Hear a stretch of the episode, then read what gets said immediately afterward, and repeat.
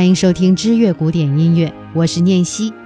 古典音乐意外史，今天来继续和你说说莫扎特的交响曲。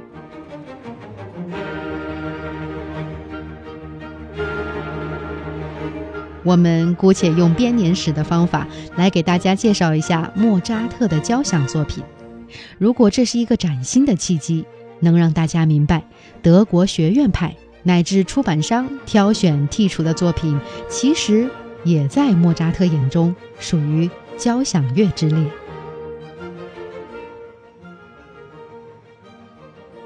莫扎特最初的交响作品应该是于1764年到1765年在伦敦创作的。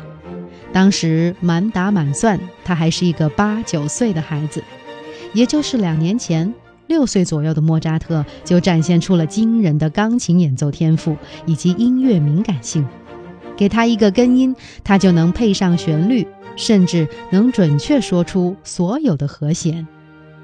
父亲便以培养神童的方式来栽培他，带他游遍了欧洲的宫廷，无论在哪儿，这对父子都能赢得掌声一片。随后，父亲不再满足于偏于一方的小宫廷，决定带着儿子进军欧洲大皇室。这一次旅行从1763年开始，计划维持了三年半。同样，旅行的意义有二：其一，进一步为儿子的未来做宣传；其二，向更多的音乐前辈取经。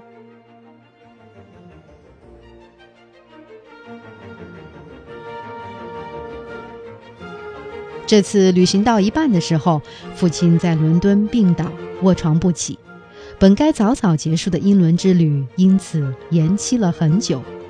不过，塞翁失马焉知非福，长时间停留在英国，年幼的莫扎特得到了皇妃御用音乐家约翰克里斯蒂安巴赫的赏识，从巴赫那里学到了奏鸣曲和交响曲的创作手法。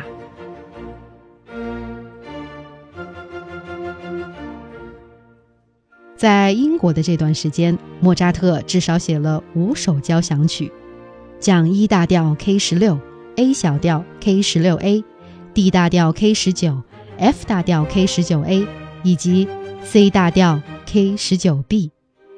长期以来，我们只发现了降 E 大调 K 十六和 D 大调 K 十九这两首，最近才发现了 A 小调 K 十六 A 和 F 大调 K 十九 A。目前一共四首可以演奏。之后，莫扎特在荷兰期间创作了两首，降 B 大调 K 二十二、G 大调 K 四十五 A。这一共七首交响曲都是他六岁到十岁长途旅行期间的作品。最后这部 G 大调 K 四十五 A 是后人在兰巴哈修道院发现的。所以也被取名兰巴哈。后人通常以为此曲创作于维也纳，其实曲谱上有莫扎特的亲笔署名。一七六六年作于荷兰海牙。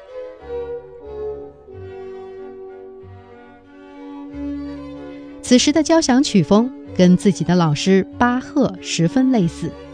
我们说过。这位克里斯蒂安·巴赫是巴赫家族中有生之年唯一混得开的那一位，自己留学意大利，后来旅居英国。他的作曲风格非常的意大利，这样的风格传给了年少的莫扎特，所以这个时期莫扎特的作品是非常时髦的。一七八二年。当莫扎特得知这一位老师的死讯之后，还特意创作了钢琴协奏曲来缅怀他。可以说，巴赫影响了莫扎特的一生。他最后的那首交响曲《朱比特》第一乐章的写法，依旧有这一位老师的影子。这七首初期的交响乐全是意大利形式的三个乐章模式，毕竟受年幼所限。内容相对简单，奏鸣曲形式的作品还处于过渡性质。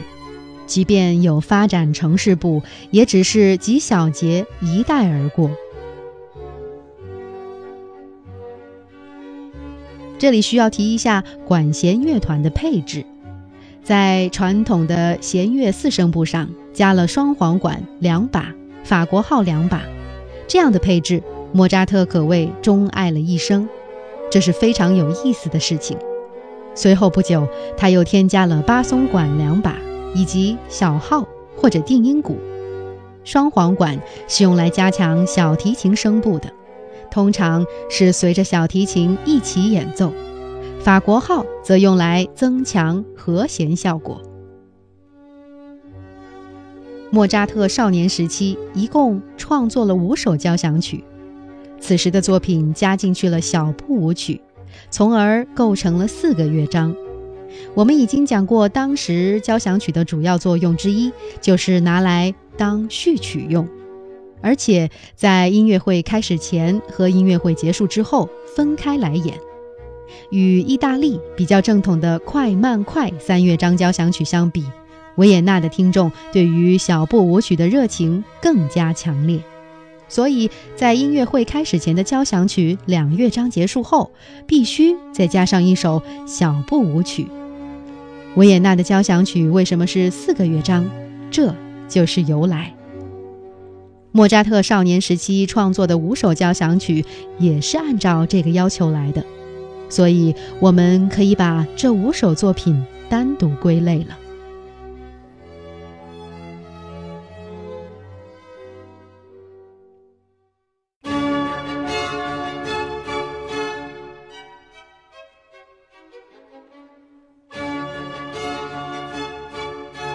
莫扎特的父亲。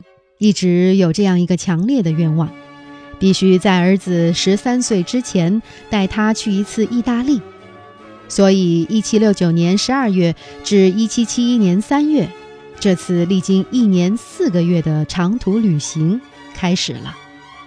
当时的莫扎特在德国已经是备受赞誉的神童了，可在意大利却没有创出名头。这次长途旅行的目的和从前一样。为出名，也为了镀金。不过，这次旅行的最大收获是第一个目标超额完成了。意大利的音乐大老爷们儿深深地被莫扎特的天赐才华震撼到了。在梵蒂冈的西斯廷教堂，莫扎特听了绝不外传的密曲合唱，阿列格里的求主垂怜。回到住处之后，居然完全凭着记忆把谱子记录下来了。这样前无古人的壮举，让莫扎特赢得了罗马法王颁发的骑士勋章。另外，他还在博洛尼亚音乐学院向马蒂尼学习对位法，顺利通过了极其困难的考试，取得了会员资格。有了这两项荣誉，就如同丹书铁券在手。莫扎特在意大利可以畅行无阻了。